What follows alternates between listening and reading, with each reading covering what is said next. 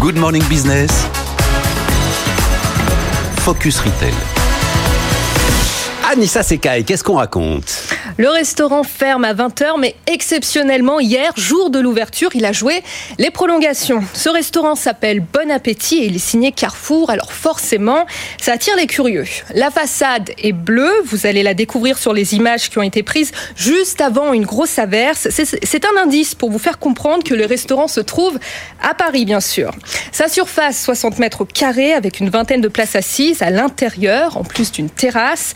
Lieu ouvre à 7h30. Il y a donc une offre petit déjeuner. On y trouve aussi des sandwichs et des salades assemblées sur place à des prix accessibles. Ça démarre à 2 euros, 8 euros pour la formule déjeuner. Juste avant, au même endroit, il y avait un autre concept, un Carrefour Bonap, mais c'était plus de la vente que de la restauration. Le groupe a complètement revu son offre. Du côté des équipements, micro-ondes, fontaine à eau, prise électrique et Wi-Fi, il y a aussi un mur pour afficher des bons plans et des petites annonces locales. Carrefour se positionne clairement comme le commerce de proximité.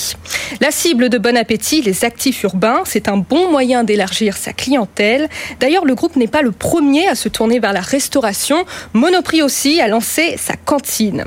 Le premier restaurant Carrefour est un test avec une promesse affichée dès l'entrée sur la vitrine.